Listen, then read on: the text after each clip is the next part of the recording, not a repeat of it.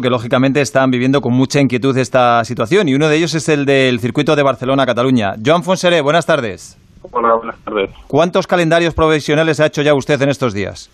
Pues uh, mira, el uh, año 20, que era el calendario con más actividad de carreras del circuito de Barcelona-Cataluña, pues se ha convertido en el, el calendario con más incertidumbre de la historia, porque realmente estos últimos días, semanas, pues ha ido mutando, cambiando de manera de manera constante y a día de hoy pues eh, con el, calendario que hay es un calendario en blanco porque nadie sabe eh, cómo va a evolucionar todo con lo cual pues eh, la incertidumbre es, se ha apoderado del calendario y no podemos no somos capaces de, decir cuándo esto va, va, a terminar y por lo tanto cuando lo nuestro lo de todos lo de cada año va a empezar.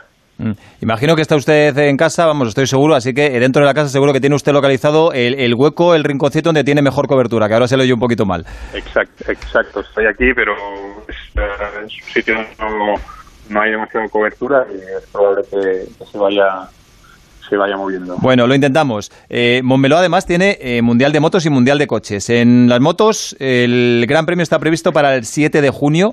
Eh, estamos hablando de que igual que Azerbaiyán en la Fórmula 1, ese día puede ser el del comienzo del Mundial en MotoGP. Recordemos que Moto 2 y Moto 3 ya se disputaron en Qatar.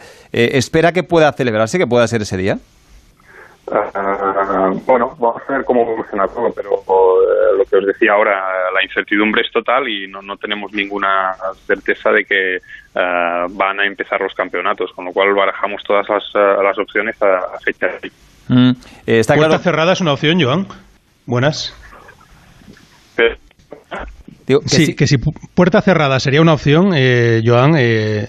Sí, sí, sí, son, son todas las opciones que están uh, barajando en este momento, uh, desde eh, hacerla, ahora ya no en la fecha que, teníamos previsto, pero sí en las fechas que, uh, que puedan quedar liberadas ahora del calendario, de hacerla, desde hacerla en esta fecha, hacerla en fecha uh, con una puerta cerrada, de, desde aplazar la fecha, desde aplazar a 2021 o incluso de, de no hacer la, la campaña. Mm. Eh, Joan, en cuanto a la Fórmula 1, se está hablando, ya sé que por lo que usted me está diciendo, ahora mismo no, no, no quiere anticipar nada, porque es imposible anticipar nada, pero se está hablando del 26 de julio eh, para hacer el Gran Premio de Fórmula 1 como fecha más probable, es decir, entre eh, Gran Bretaña y Hungría. Eh, ¿Podría ser buena fecha? Sí, podría ser una buena fecha. Julio es una buena fecha, pero como antes comentabais, eh, por ejemplo, está el tema de, de, Inglaterra, Silverstone. No hay nada cierto, no sabemos cómo evoluciona y evidentemente es la semana anterior, con lo cual, pues, en función de cómo de cómo resulte a Silverstone puede condicionar todo el mes de julio o incluso todo el mes de agosto. Realmente a fecha de hoy no, no, no sabemos eh, dónde podemos eh, encasillar la fecha del Gran Premio eh, en Barcelona porque realmente tampoco sabemos cuándo esto va, a finalizar. Mm, vamos a acabar porque la comunicación no es buena. quería hacerle una última pregunta. como todas las empresas, mm, cada día que el circuito permanece cerrado es un mazazo económico.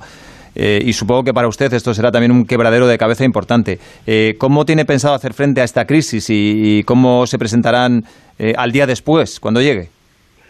Bueno, pues confeccionando un calendario en el segundo semestre que nos permita pues, recuperar el máximo posible e intentar ya trabajar en el calendario 2021 para poder minimizar el impacto de lo que haya sido este 2020 porque evidentemente aquí no solo es la, sede, sino también es cómo afecta a, los equipos, escuderías, a los diferentes países, a los diferentes promotores, uh, cómo evoluciona a nivel global, porque no, no, tenemos que olvidar que el impacto es a nivel eh, global y no, no dependerá de, cómo afrontemos nosotros uh, este futuro, sino de cómo lo afronte toda la sociedad. Mm, tiene tarea por delante, así que usted tampoco se aburre en casa. Joan Fonseré, director del Circuito Barcelona-Cataluña. Muchas gracias, un abrazo. Gracias, un abrazo. Un abrazo, Joan. Eh,